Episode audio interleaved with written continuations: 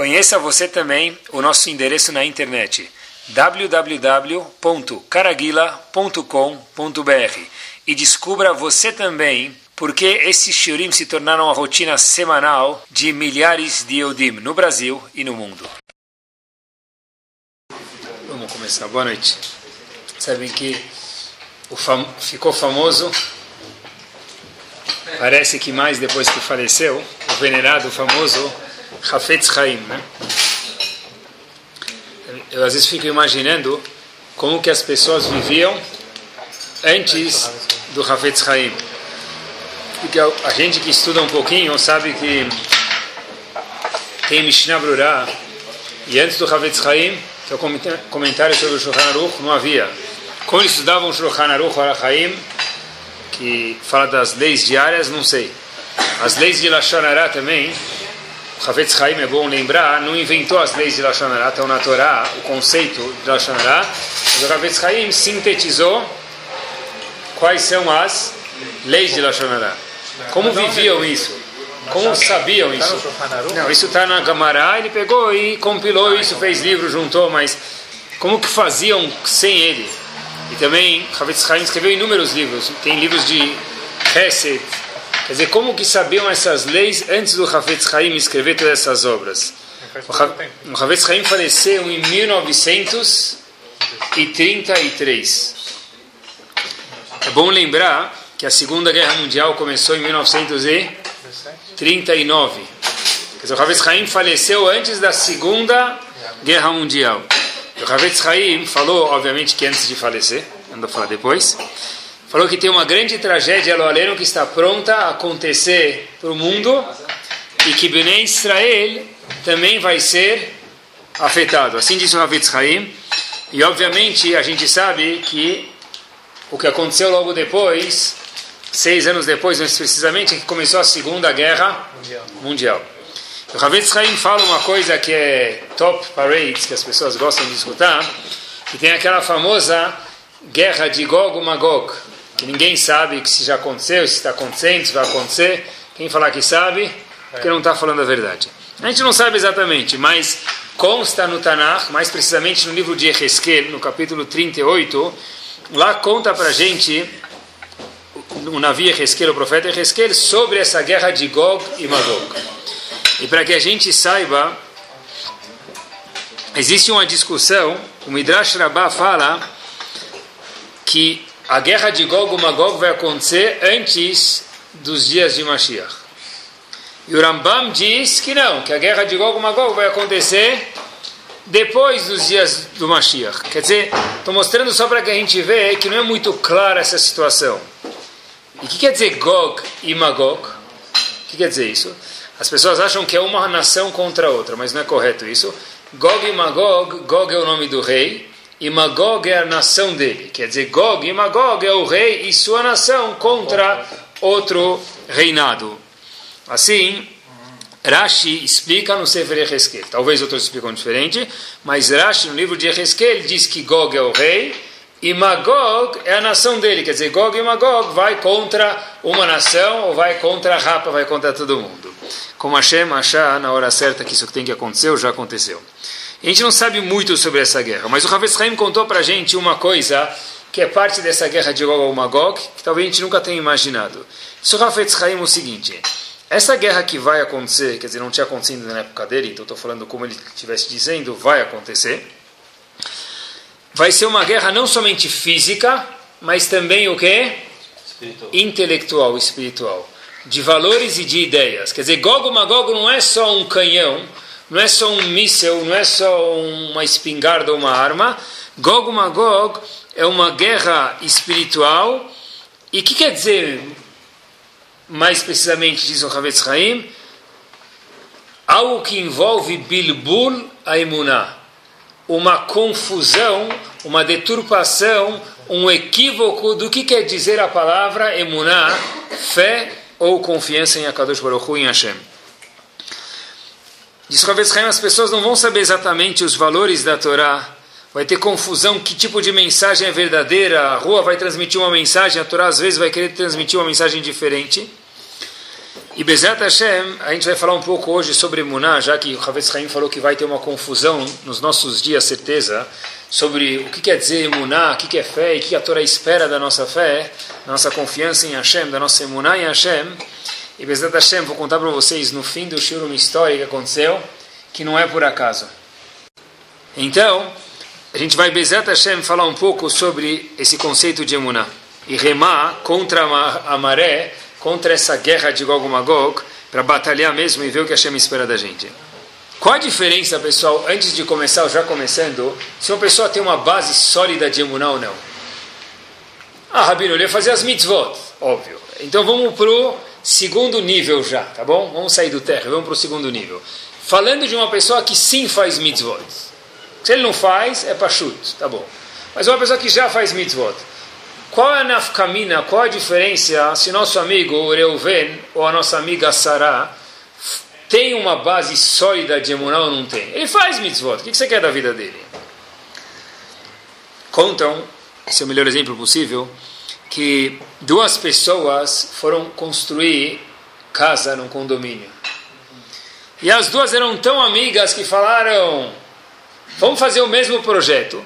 Assim, em vez de comprar 100 tijolos, a gente compra 200 e compra mais barato, porque vai comprar em quantidade maior. Compra mais telhas, mais maçanetas, mais pias, mais vasos sanitários e compraram tudo exatamente igual.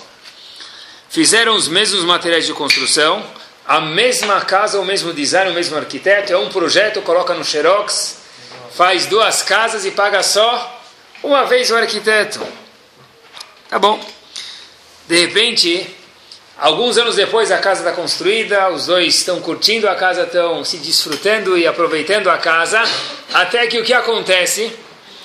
Uma das casas venta forte, chove forte, chuva de verão de São Paulo, uma das casas traz, caiu o telhado, uma das casas, uma das paredes caiu, e a outra casa estava lá, firme e forte. Então, foram ver, um foi tirar satisfação com o outro, falou, peraí, você me passou a perna.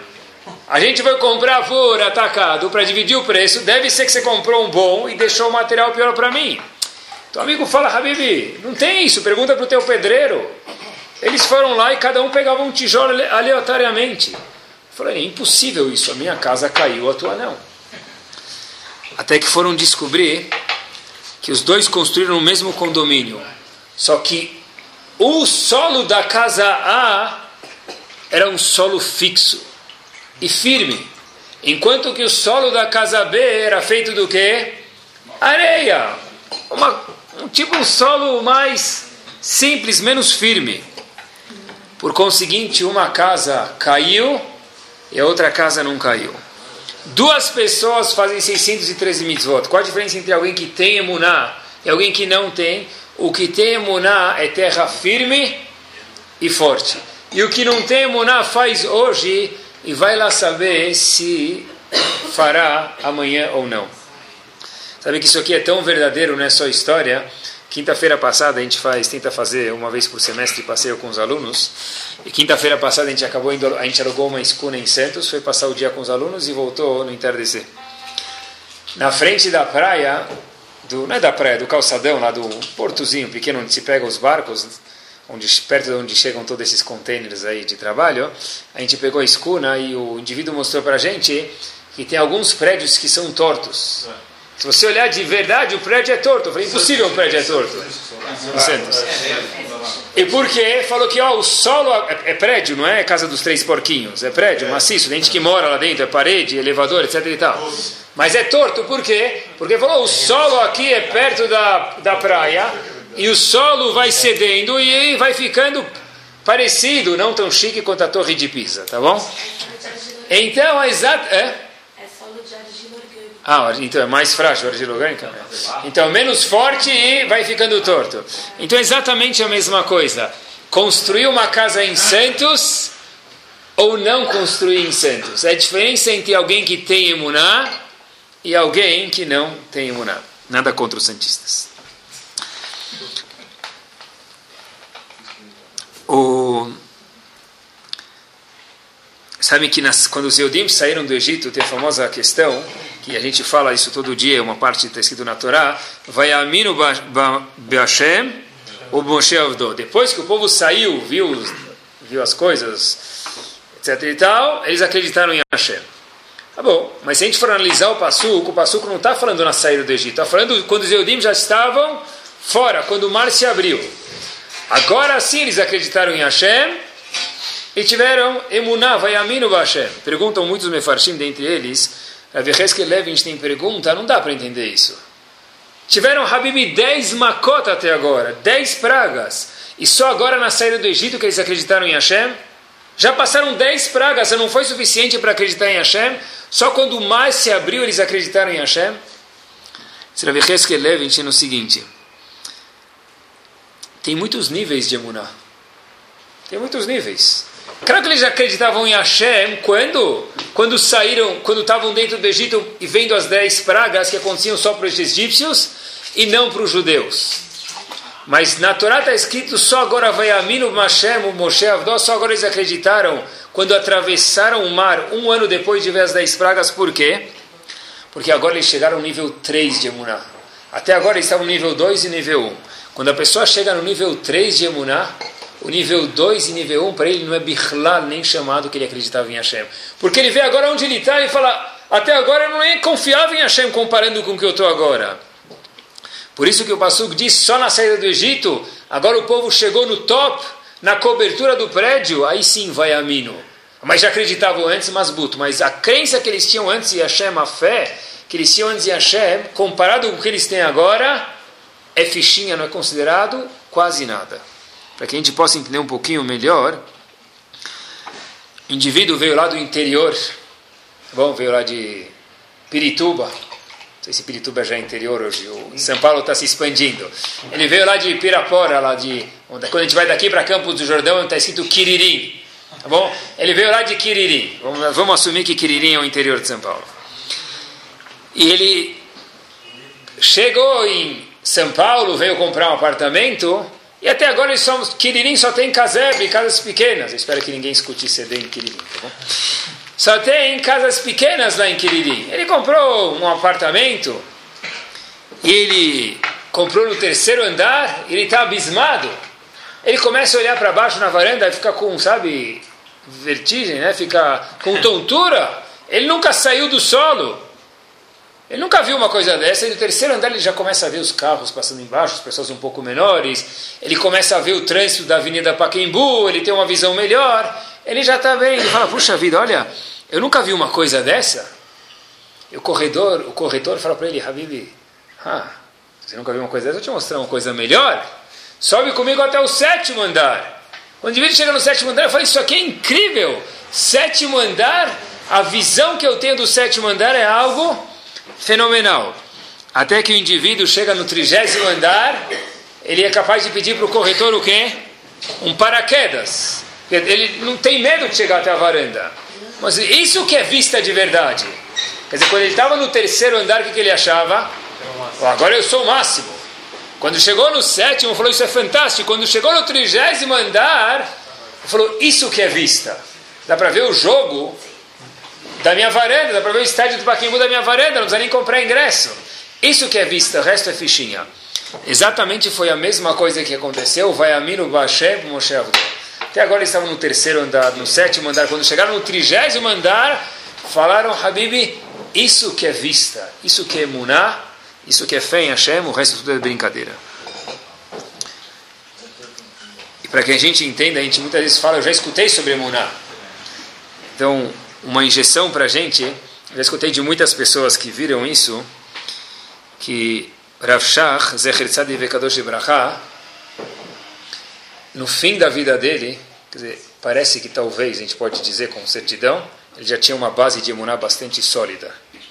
Rav Shach, no fim da vida dele, o livro de Mussar dele era sentar e abrir para Shad Bereshit e estudar verso por verso, passuk por passuk, até aquilo entrar e fazer parte do DNA dele. Quer dizer, não existe a pessoa falar, ah, eu já estou vacinado, eu já estou tranquilo, já estou sussa com a minha imuná. Não existe isso, porque cada degrau e degrau olhando para baixo faz o degrau de baixo ficar pequenino e a pessoa tem sempre margem para poder crescer. O que quer dizer emuná de verdade? Eu não sei se vocês já viram isso, mas uma vez eu tentei mostrar para os meus alunos na Yeshiva o que quer dizer emuná de verdade. E Baruch Hashem, com o Seattle de Ismael, o melhor exemplo que eu já vi na minha vida, acho que foi esse. Tem uma brincadeira que vi os alunos fazendo, que fica uma pessoa no meio e dois virados para ele. E eles pegam e empurram essa pessoa do meio e ela cai nos ombros do, de um menino. E, e esse menino empurra a pessoa do meio para o outro lado, ele cai nos ombros do outro menino, entendeu? E aí, se você confia de verdade nos meninos que estão lá atrás, você fecha o olho e vai caindo. O indivíduo vai mais para trás, vai cair mais, até que ele vai chegar bem perto do solo. Uma vez o menino falou, Rabino, posso confiar em você? Eu falei, manda bala. Aí ele começou a cair, ele olhou para trás, falei, você não confia em mim? Não tem que confiar em mim mesmo, porque não sou Hashem, Leavdik, tá longe, né? Mas, se você confiasse de fato em mim, você ia estar tá caindo até quase encostar o fio de cabelo no solo. Eu estou tranquilo, porque eu sei que alguém lá atrás vai me pegar. Cada um de nós tem um nível de emuná. Alguns podem cair 2 graus, outros 10 graus, outros 30 graus. E a pessoa, quando atinge o apogeu de emuná, ele é capaz de cair 179 graus, porque ele sabe quando ele cair um, um milímetro antes dos, dos 180, a Kadosh Baruch vai segurar ele. Quer dizer, não tem nível máximo de emuná que a pessoa possa trabalhar. Qual a diferença entre alguém que tem emuná uma, em quinta marcha já, uma emuná turbo, uma emuná mais vitami, com vitamina, uma emuná mais caprichada, uma pessoa que tem emuná fraco que nem tem. Se vocês verem, uma pessoa que tem emuná de verdade, racionalmente falando, vamos dizer para a gente, para que a gente possa entender, falando comigo mesmo, tirando as emoções, essa pessoa vive sem medo de ser feliz. Tá uma pessoa que tem emuná 100%, óbvio que ninguém está falando que ele vai dormir, não vai trabalhar, essas perguntas bobas a gente não vai fazer aqui porque não cabe. Óbvio que ele precisa se esforçar. Mas uma pessoa que tem emuná de verdade, essa pessoa vive sem medo de ser feliz. Ele não vai ficar preocupado. Porque eu sei que eu estou na mão de quem? Hashem. Exemplo simples. Eu preciso. Estou com um problema lá no Porto de Santos, já que a gente falou de Santos, com uma mercadoria. Estou com um problema. Não devia estar preocupado. Ele não precisa ir na sauna para suar. Ele está tomando banho gelado, suando, frio. Literalmente. Ele está preocupado. Está preocupado. Ele está investindo, está preocupado. Até que algum dia o vizinho dele fala: Habibi, você emagreceu? cabelo desapareceu? Está tá suado? O que aconteceu? Está com problema lá no Porto de Santos. Tal. Ele conta a história. Puxa vida, Porto de Santos? Meu sogro, meu sogro, ele foi nomeado, ele é o chefe da Polícia Federal de Santos. E ali tá cara, nunca, tudo, olha, foi o sogro. Ele vai virar o melhor vizinho, vai mandar para ele Osneaman, Panetone, vai mandar tudo. Né? Aí vai chegar em casa, quem vai falar para a esposa dele? Problemas solucionados. Por quê? Porque eu conheci quem? O genro. Para ser genro tem que ser genro do sogro, né? O genro do sogro do oficial do Porto de Santos. Eu sou outro agora. Ele vai na festa fumar charuto, vai jogar xexbeijo na praia, vai tomar caipirinha, acabou. Não é a mesma pessoa. Pessoal, friamente falando, racionalmente falando, sem envolver emoções, aquele que entende que está nas mãos de Hashem, ele não é amigo do genro do porto, do, do oficial do Porto de Santos, ele é amigo do dono do porto, do dono do Olam, do dono do universo. Isso é alguém que tem imuná. Eu não sei se já tiveram esse zehut, tomara que sim, mas Baruch Hashem, quem estudou em alguns lugares, talvez teve esse zehut. Eu posso falar para vocês que é uma delícia, é gostoso, é curtir mesmo, sentar perto de alguém e falar: esse indivíduo é um Ma'amin. Esse indivíduo é alguém que tem Munay Hashem. Você vê a tranquilidade da pessoa, você vê a felicidade da pessoa. Agora, Hashem, eu tive o mérito de ver pessoas assim. Você vê que é uma pessoa que sente ele está sentado lá 24 horas monitorado por Akadosh Baruch. Ele está tranquilo. tem câmeras de, de, de segurança, tem blindagem, está tranquilo. Porque a Kadosh Baruch está verificando ele, está supervisionando ele. É ele com Hashem. E quando você senta perto dele, não dá para explicar isso. É que nem explicar o bolo de chocolate da mãe de cada um de nós. Não dá para explicar. Sentar perto de alguém que tem emuná é tão gostoso que você acaba pegando desfrutando uma lasquinha dessa emuná e ver quanto é gostoso ver uma pessoa tranquila, relaxada, apesar que tem problemas, porque não tem, não tem ninguém que não tem problemas, mas que tem emuná. E voltamos a lembrar disso, Ravetz Haim, o teste hoje de Gog Magog não é uma guerra física somente, é uma guerra o quê? Que vai ter um bilbul a emuná, vai ter uma bagunça na emuná, onde o homem é tudo, e a Kadosh Baruch se traduziu absolutamente, infelizmente, no mundo, na China, nada. É só a tecnologia que manda, Hashem não tem lugar dentro do mundo, infelizmente, muitas vezes. Eu lembro uma história que aconteceu. A história aconteceu que uma pessoa pegou um avião que foi de Denver para São Francisco, a história aconteceu nos Estados Unidos. Sexta-feira de manhã, o Yodi Shomer Shabbat, senta no avião. O avião saiu na hora, ele ficou tranquilo, porque a gente nunca sabe, sexta-feira, por mais que é horário de verão, de inverno, a gente está sempre preocupado que vai sair Shabbat e a pessoa chegar bem. Esse indivíduo chama Chaim, ele senta no avião, tranquilizou. Ele começa, de repente, passado alguns minutos, as aeromoças começam a ficar mais agitadas. E ficam mais agitadas. Até que ele vê que aquela luz de emergência, apertem os cintos, acende. Tá bom, mas turbulência existe em qualquer lugar, inclusive no avião. Liga o aviso, desliga o aviso, e começam a ir para lá, para cá, então viram que está algum problema, o capitão fala, queridos passageiros, fiquem tranquilos. Quando fala fica tranquilo é porque o pior está por vir. Senão não falaram nada. A história aconteceu exatamente assim. O sistema hidráulico do nosso avião não está respondendo. Mas isso não é motivo para preocupação. A gente só vai ter que fazer um pouso de emergência. Mas fiquem tranquilos, obviamente, né? E pedimos a todos, assim ele contou, para tirarem os objetos do bolso e colocar a cabeça dentre os joelhos para frente em posição de emergência.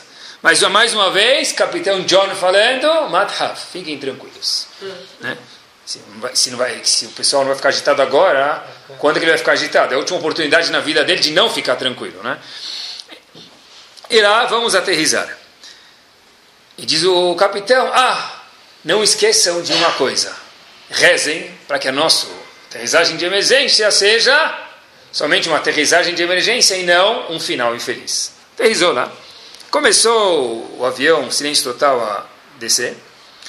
E Chaim começa a lembrar da família, daquele vem todos né, os amigos. Puxa, como era feliz com meus filhos meus filhos vão sentir falta de mim, meus empregados talvez, minha esposa vai sentir falta de mim, a família, lembrou do, do, do Rav que dava churro para ele, Terrilim, do Aleph ao Kufnun, o avião começa a perder a altitude, até que ele fica preocupado mesmo, e falou, vou fazer vidui, porque a gente nunca sabe qual é o nosso fim, e até que de repente o avião bate assim, e todo mundo está com medo de olhar para fora, e eles olham, abrem uma janela devagarzinho e confirmam que estão em solo firme.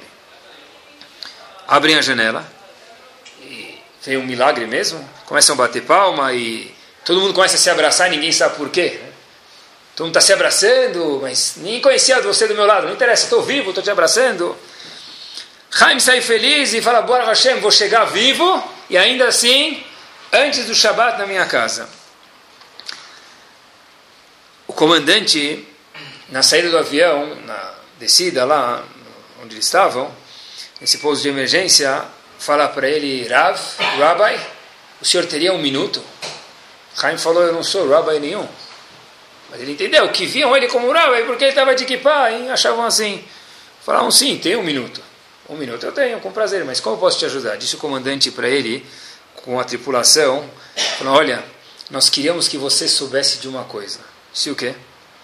Que durante todo o voo, depois desse medo que aconteceu, a gente precisava olhar para uma pessoa para ter alguma inspiração para continuar pilotando esse avião e achar que talvez, num problema gravíssimo, estou te contando agora, a gente ia sair vivo dessa.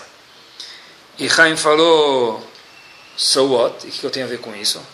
saiba que a gente veio te agradecer porque foi você a nossa fonte de inspiração durante todo o voo para fazer essa aterrissagem. Onde um Yehudi que na verdade talvez estivesse no segundo ou terceiro nível de Emuná, mas do avião ele era o top, ele era a cobertura. A gente precisa olhar para você para se inspirar para continuar pilotando esse avião. Onde ficar perto de alguém que tem Emuná é um prazer. Porque essa pessoa dá vontade de falar, continua, vai dar certo. Nem sempre o certo, entre parênteses, é o que a gente imagina que é o certo. Mas vai dar certo porque é o que os Akadosh Baruch Hu acha que isso é certo.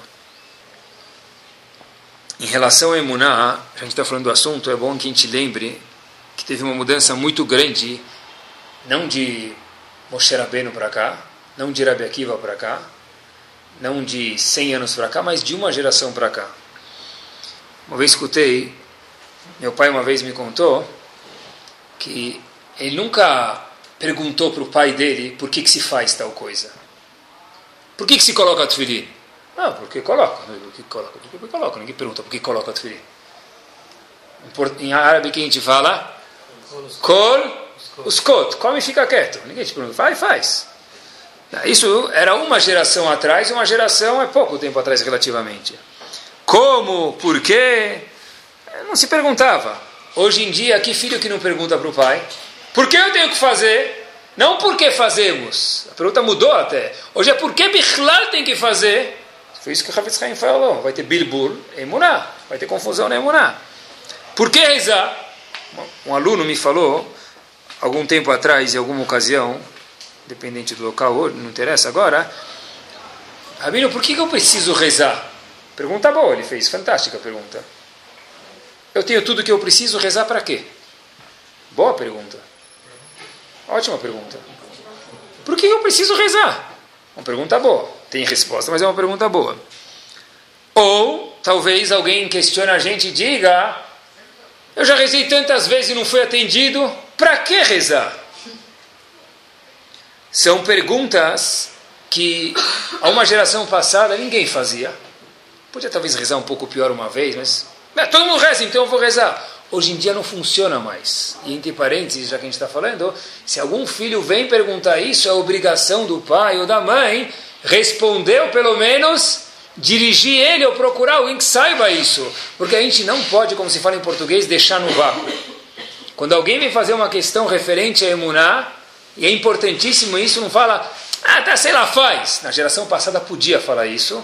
Hoje em dia não funciona mais. Os nossos Gdolim falam para a gente que são questões que na nossa geração mudou e precisam ser abordadas com carinho. Precisa saber abordar, não é qualquer um. Sabe que contam que, até lembrei, que tinha um cachorro e um cavalo que eles pertenciam ao mesmo dono. Então o cachorro tinha um tratamento muito diferente do cavalo. O cachorro sempre chegava, o patrão, ele ele abraçava o, o, cachorro e não sei o que lá, e o cavalo falou cada vez, o patrão monta em mim e pega o chicote e me bate. Então o cavalo ficou com inveja do cachorro, foi reclamar com ele, falou, olha cachorro, o que, que você faz? Mr. Kalb, o que, que você faz? Ele falou, simples, quando o patrão vem, eu pulo em cima dele, etc e tal, dou umas lambidinhas, ele gosta de mim. O cavalo falou, beleza, tá aí o segredo.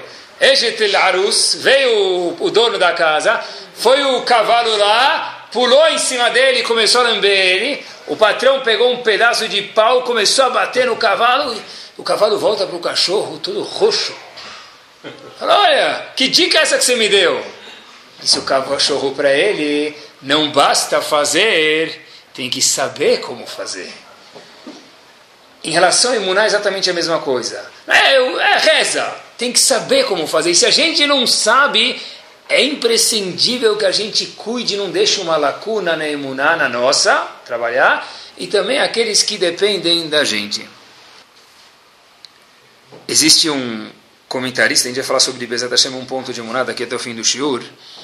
Existe um comentarista no Shulchan Aruch chamado Taz, ele viveu mais ou menos em 1650. Ele faz uma pergunta muito forte, vocês já pensaram sobre a pergunta? O assunto vocês conhecem, mas a pergunta acho que nunca escutaram.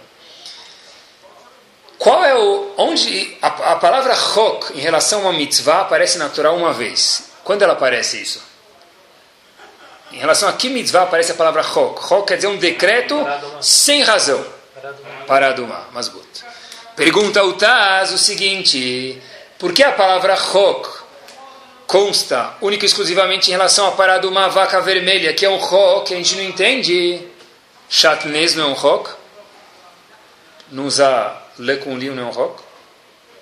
E por que então a palavra chok, que é um decreto sem razão, não aparece em relação a, por exemplo, chatnes? Essa é a pergunta do Das. Ou talvez a tzitzit, pode ser até. Qual a lógica de tzitzit? Não tem. Mas em relação a chatnes, poderíamos certeza dizer a palavra chok.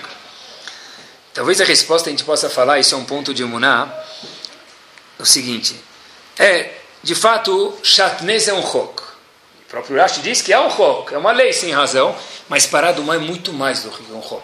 Por que quer dizer paradumá? Paradumá, o que acontece, resumidamente, é que tem uma pessoa que está impura. Se pega as cinzas da vaca vermelha, mistura na água e joga nela. A pessoa que jogou a água na pessoa impura, ela estava pura, ela fica o quê? Impura. E quem recebeu a água fica puro. Isso é muito mais do que um chok não é uma coisa que não tem lógica para se fazer. Por exemplo, o chatnez não tem lógica psicológica. Mas paraduma é muito pior. O que, que paraduma é?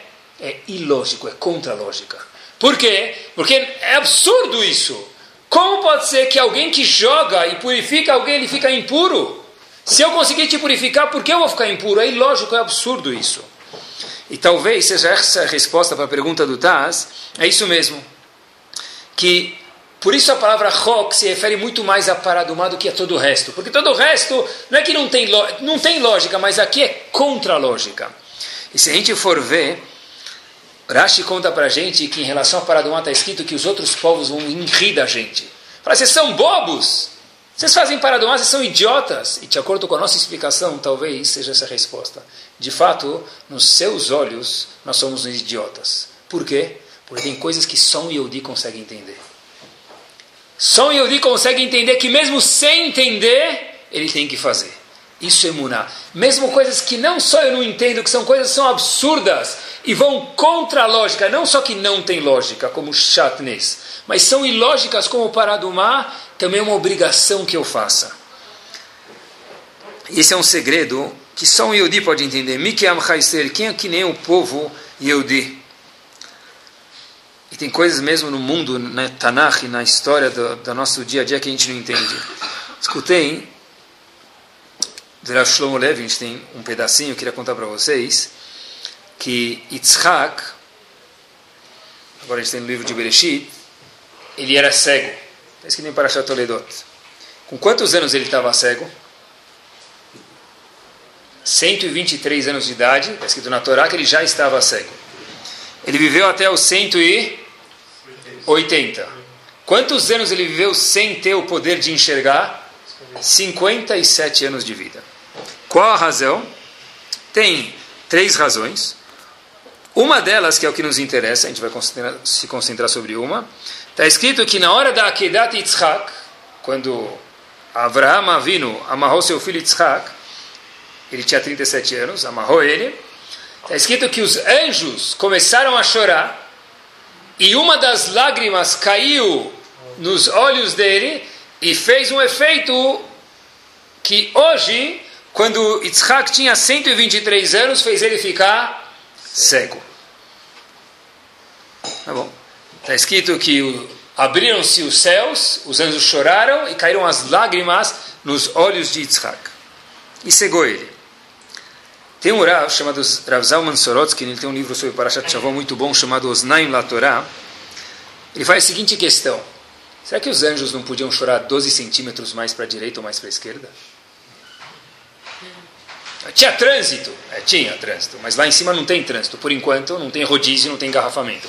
Que os anjos chorassem 12 centímetros norte, sul, leste, oeste, tudo menos aqui. E que as lágrimas não caíssem nos olhos de Yitzhak. ele diz o seguinte: vou contar para vocês duas histórias e a gente vai responder Bezat isso aqui.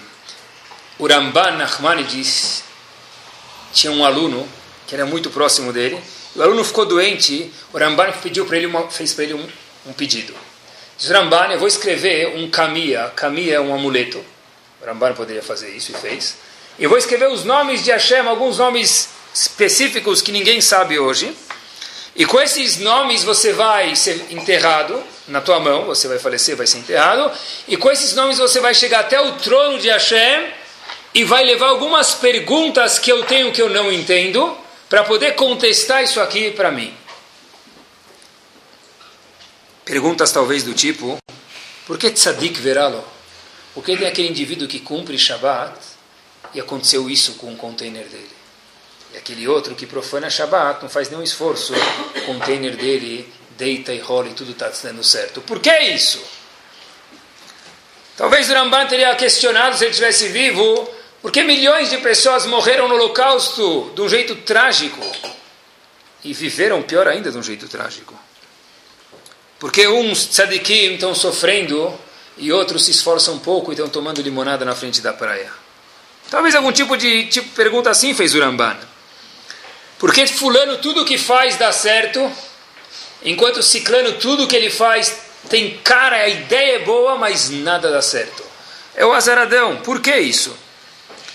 Porque os filhos de fulano são uma beleza. Parece a novela das oito, tudo lindo, arrumadinho, com fraque, a casa bonita, todo mundo dorme, parece desenho da Bela Adormecida. E os filhos de Ciclano, é um dia o professor chama na escola, outro dia o diretor, outro dia o professor, o diretor, outro dia é aula particular, e outro dia é dor de. Por que isso?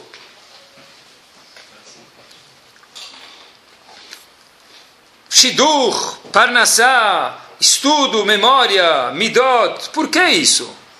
Shubakir, lama, por quê? Sim, fala para o Ramban. Vai lá e pergunta.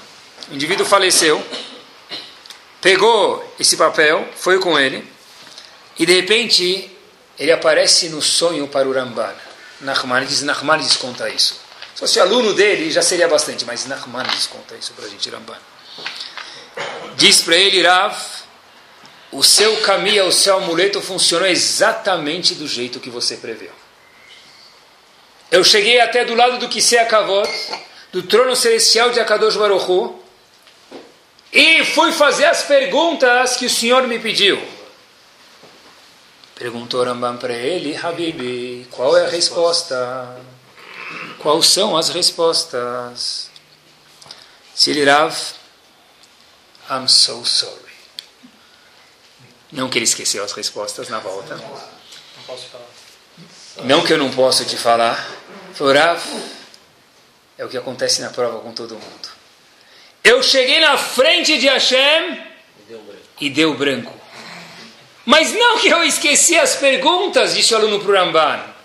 O que aconteceu foi que Rav não tinha bichlal pergunta nenhuma a ser questionada para Kadosh Baruch Hu. Não que eu esqueci as perguntas porque deu branco, justo essa pergunta eu não estudei e caiu na bimestral. Eu não tinha o que perguntar desse aluno para o Ramban, sabe por quê? Porque não tinha questão, lá é tudo tão claro que as perguntas era besteira, era 3 mais 3, é óbvio que é 6. Não sei questionar uma coisa dessa para Kadosh Baruch Hu. Disse o aluno, o Ramban, as perguntas só ficam para aqueles que moram no Lamazé nesse mundo, os terrestres. Quem chega lá em cima, bichlad, não é resposta. As perguntas nem existem. Talvez, estive pensando, foi isso que Hashem falou para Moshe Rabbeinu. Loir ani Adam vachai. O homem, é impossível ele olhar para mim, disse Hashem, e continuar vivo. Porque vivo você não vai conseguir me olhar, me enxergar, me entender, me compreender. Depois dos 120, as dúvidas desaparecem porque elas nem existem. Meus queridos, fé não é quando a gente tem certeza de alguma coisa. Fé é justo quando a pessoa tem coragem de continuar fazendo alguma coisa porque ele tem as incertezas. Isso é emuná. Emuná não é porque eu estou certo eu faço. Emuná de verdade é justo porque eu não estou certo eu faço. Esse indivíduo tem emuná. Se tudo que eu sei eu faço, isso não é emuná. Isso é aula de etiqueta. Quando as pessoas na rua falam, eu respeito os meus pais porque é bonito, é ético. Anjidda, que isso é kibud, kibud avaem? E coisas que não são éticas e você não entende, isso eu não faço. Então você tem a tua Torá, não a Torá de Hashem. É coisa que você acha bonito. Vai no curso de etiqueta da Madame Pierre e faz. Isso não é Torá. Torá é melhor se a gente pode entender que a Levai que a gente entenda tudo ou quase tudo, mas emuná de verdade é quando a pessoa viver sobre incertezas, isso que mostra o maior depósito da nossa conta bancária de emuná em Akadosh Baruch Hu. De fato, galera, não é saber as respostas, é saber viver com as perguntas da vida. Ninguém melhor do que isso do que quem? Avram Avinu. Avram Avinu é o símbolo par excellence do que? De alguém que no seu décimo teste teve a maior paradumá do mundo. Não é uma coisa que não tem lógica, é uma coisa que o quê? Vai contra a lógica, igual a gente explicou paradumá. Hashem falou, eu vou ter um filho. E Hashem fala para me matar esse filho. Não é que é ilógico, é contra a lógica. Avram Avinu falou, emunar de verdade é não questionar quando é ilógico. Dizem Rahamim para a gente, sortuda é a pessoa que vai poder chegar nos dias de Mashiach, que Havetz Haim já falou na época dele, hoje certeza que é assim, com a emuná dele lustrada. E não como Havetz Haim falou para a gente, que é o que vai acontecer, birbula emuná. O Arachaim Akadosh pergunta sobre a mitzvah de Paradumá, está escrito Zot Hukata Torah, referente à mitzvah de Paradumá. Devia estar escrito Zot Hukata Pará. Essas são as leis de Pará, não lei da Torá. É mentira. Devia estar escrito essas são as leis da Paradumá, porque a Parashá está desenvolvendo o assunto de Paradumá. E não Zot Hukat Torá, essas são as leis da Torá. Diz o Arachai Makadosh o seguinte: essa é a lei da Torá, não da Paradumá. Porque uma pessoa que não entende que a, a Torá inteira, em algumas partes, em alguma parte da vida da pessoa vai ser um rock, vai, vão ser incertezas, vão ser coisas que a gente não vai entender, não entende nada. Não é Zot Hukat Pará. Não é só da Pará, a Torá inteira tem coisas na vida e na Torá que a gente não vai entender. Uma pessoa que não entende isso, não entende absolutamente nada. E a gente tem que entender, de fato, apesar que é redundante, que a gente nunca vai entender tudo. Quando eu entender, eu faço. Infelizmente, você nunca vai fazer. Quem falou que você precisa entender? A gente perguntou por que, que Hashem abriu os céus os anjos começaram a chorar.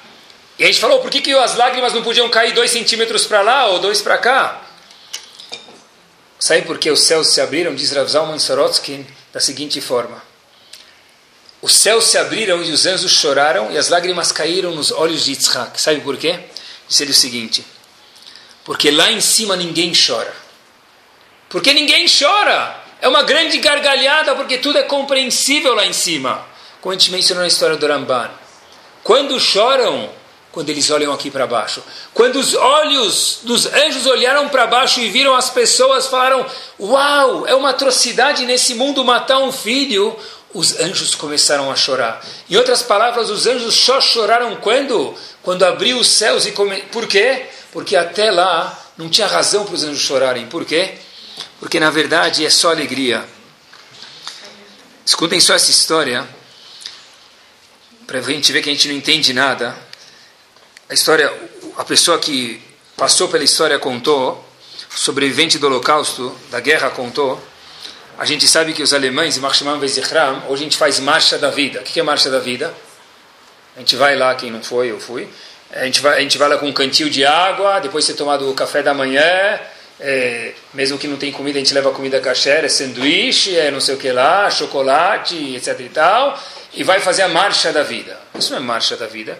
A marcha da vida, de verdade, é o contrário que é a marcha da morte que eles faziam. Por isso que a gente chama hoje em dia marcha da vida. que é marcha da... O que eles faziam é que os alemães faziam os Eudim marcharem mais de 30 quilômetros por dia. Não Eudim, me permitam, pilhas de ossos caminharem de um campo para o outro. Porque era mais barato que transportar de trem e ser transportado para florestas, onde gente, até hoje a gente vai lá e vê cemitérios dentro de florestas. Esse eu di conta que ele foi transportado algumas vezes e foi terminar no campo de concentração Bergen-Belsen. E alguns dias antes de terminar a guerra, os oficiais alemães chegam e avisam as pessoas o seguinte: Nós sabemos que os ingleses estão para chegar aqui e vão dominar. E a gente vai perder nosso poder. Nós queremos que vocês, prisioneiros, falem bem de nós. E para isso, a gente pede uma coisa: que vocês comam os pães que a gente vai dar para vocês agora, para que vocês fiquem mais fortes e a gente não passe vergonha quando os ingleses chegarem aqui. Então, a felicidade, ele conta que era algo que a gente não consegue entender, porque na forma que ele contou a história, foi da seguinte forma: hoje em dia a gente escuta alguém falando, estou morrendo de fome. Tomei café, agora é hora da gente, estou morrendo de fome. A palavra morrendo de fome ela é muito mais longa do que isso, diz ele. Fato é que ele conta o seguinte: se alguém me perguntasse naquele momento se eles querem que eu seja libertado ou ganhe um pedaço de pão, eu certeza escolheria um pedaço de pão. Mais ainda, disse esse sobrevivente, se alguém falasse para mim, você quer saber onde estão teus filhos, dá um abraço nele, um pedaço de pão, eu preferia um pedaço de pão, são cinco anos sem ver comida. A gente não entende isso, Baruch Hashem. Ele falou que o homem sem comida vira de fato um animal. Às vezes, lá não tem pessoas que com comida viram animais. Mas aqui o que ele quer dizer é que o homem sem comida vira um animal. E ele ficou na fila, olhando para aquela cesta de pão, será que ainda vai ter um pão até eu chegar a minha vez? E foi se aproximando, quando faltavam algumas pessoas, ele conseguiu contar a quantidade de pão, e pessoas na fila, e ele viu que o último pãozinho ia ser dele. Ele chega, pega um pãozinho, e fala, Baruch Hashem, que eu peguei. Ele vê que o oficial alemão sai e vai trazer outra cesta de pão. Então ele falou, puxa vida, talvez eu consiga uma segunda porção de pão. Porque como ele vai saber quem sou eu? É todo mundo igual. Todo mundo careca, todo mundo fraco, todo mundo com aquela cara anêmica. Ele se esforçou, ficou na fila e pegou mais um pedaço de pão. O oficial alemão não percebeu que era ele. Ele volta para comer o pão onde estava designado. Veio um, um prisioneiro russo que estava no mesmo campo. Fala para ele: me dá os teus dois pedaços de pão. Esse Eudi diz: Eu não vou te dar. Ele fala: Me dá os dois pedaços de pão. Ele soca o Eudi, bate o Eudi, o Eudi cai. E ele cai com uma pergunta para Hashem: Hashem, eu sobrevivi aqui durante cinco anos. Foi um milagre atrás do outro. Não tem ninguém dos meus vizinhos que está vivo até hoje. Você fez isso para me matar aqui? E ele desmaia naquele momento essa pessoa acorda algum tempo depois e ele vê o sol. Ele entende que tem alguma coisa de errado. Porque conta ele, olha que fantástico. O infeliz, ele nunca tinha acordado com a luz do sol. Durante os cinco anos que ele estava no campo, eles eram obrigados a acordar antes do sol raiar. Ele acordou com a luz do sol, falou: tem alguma coisa errada. Ele entendeu que não havia nenhum alemão do lado então, portanto, deve ser que de fato os alemães fugiram e os ingleses chegaram e nós vamos ser libertados. Só que ele teve uma questão: aonde estão todos os meus colegas? Ele olha para o lado, vê todo mundo deitado e morto. Onde naquele momento ele entendeu que os pães estavam envenenados. Que aquela pergunta que ele fez para Kadosh Baruch mas por quê? Hashem respondeu para ele um pouco depois. Nem sempre o porquê vai ser respondido um dia depois, um ano, pode ser dez anos. Nem sempre a gente perde o avião e a gente tem, me permitam, o sarcasmo, o zerrut de ver o avião cair. Mas tinha uma razão, eu não entendo. Isso é mar. Isso é emunar de verdade quando o Yudi não entende a coisa. A resposta do porquê veio. Quando Yitzhak ficou cego, que tipo de anjos choraram? Malachei Rachamim, eram anjos de piedade. Anjos de piedade fizeram cair uma lágrima que cegou Yitzhak, naquele momento que a gente mencionou antes. E são anjos de piedade? Deixar alguém cego é piedade? Sim, é piedade. Porque se Yitzhak não ficasse cego, o que ia acontecer? Todo o plano das brachot não ia dar certo como Hashem queria são anjos de piedade ou de crueldade? Para nós terrestres, de crueldade. Mas de verdade eram anjos de Rahamim. E nem sempre a gente consegue entender a resposta da pergunta. David Amelech fala, terminando no Terrilim, Rav Gimel, os Ashkenazim cantam isso, Shabbat, nasceu da Shlishi, mas isso é parte integrante do Terrilim de qualquer um, Sfaradi ou Ashkenazi, o que for. Diz David Amelech, Gam ki elech beget salmavet, lo irara ki ataimadi. Mesmo disse David Amelech para Hashem que eu andar num caminho escuro, duro, que eu não entendo, eu não tenho medo porque eu sei que a Kadosh Baruch Hu está comigo, eu tenho emuná. Prestem atenção agora. Shiftecha umishantecha remainachamuni. Nechamá é consolo. O que, que vai me consolar, diz David Amelech? O que é Shevet? O bastão. O mishantecha. O que é mishantecha? Apoio. Como assim apoio? É claro que o apoio vai consolar ele. Se o bastão vai consolar ele, apanhar de Hashem vai consolar ele, isso é uma grandeza.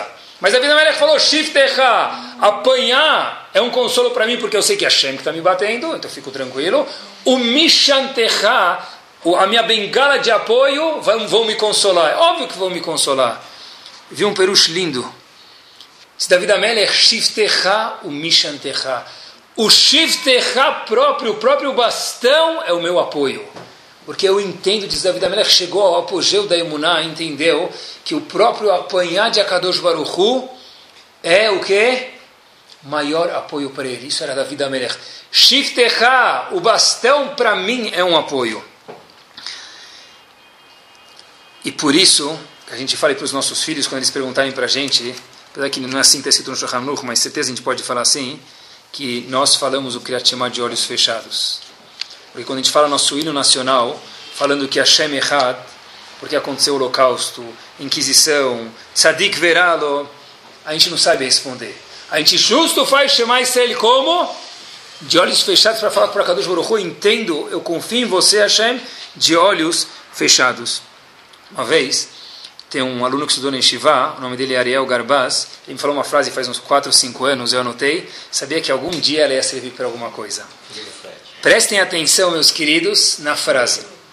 Ele falou que ele estava fazendo um curso na PUC e ele usou essa frase. Fizeram uma pergunta de judaísmo para ele, ele fez, respondeu da seguinte forma: A ausência de evidência não significa a evidência de ausência. Repito de novo enquanto vocês pensam. A ausência de evidência, o fato que eu não tenho prova disso, não significa evidência de ausência, não significa que isso não é verdade. Eu não sei. Isso Ramban, o aluno falou para o Ramban, é verdade, você não sabe. Nós não sabemos. O sobrevivente do holocausto perguntou por quê? É verdade, a gente não sabe, mas a Kadosh Baruch fez ele acordar e viu que justo aquele pão, se ele tivesse comido que pensou que ia ser Yeshua a salvação dele, lá justo morava o perigo. E nada é por acaso, com essa história eu termino. Estava em casa a Shabbat, pediram para dar shiur para um grupo de, de mulheres na Yeshiva. E na minha vida não precisa nem, nem, nem precisa trabalhar muito para me emunar, porque na minha vida é tudo agarrar para ti de verdade. Todo mundo é assim, mas para mim é galuia, nes. Sentado na mesa, tinha três mulheres, e perguntei, de onde vocês são? Ah, eu sou de tal lugar, eu sou de tal lugar, até que tinha uma mulher do interior de São Paulo. Quantos anos você tem? 30 anos de idade. Oh. Aí, ah, tinha certeza que elas estavam lá por alguma razão. Aí não sei por que conversa vai, conversa vem, ela fala, é, eu nem sabia que eu era Yudiá. Eu descobri faz um ano atrás. Falei, mas como assim? Falou, vou te contar a história. Eu moro em tal cidade do interior, no ABC, a uma hora de São Paulo, e minha mãe trabalha com produtos da Amway para vender. E para vender esses produtos precisa vir o coronel uma vez verificar o lugar.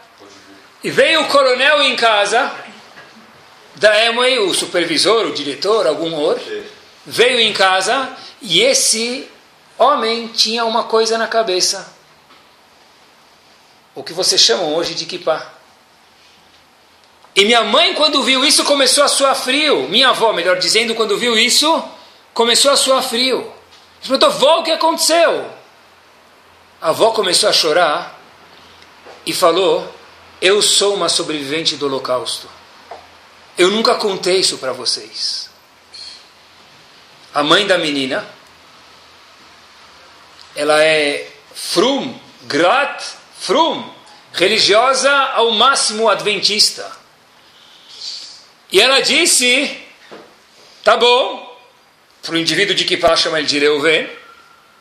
Minha mãe, o avô da menina, ela é judia, mas eu não sou, eu sou adventista.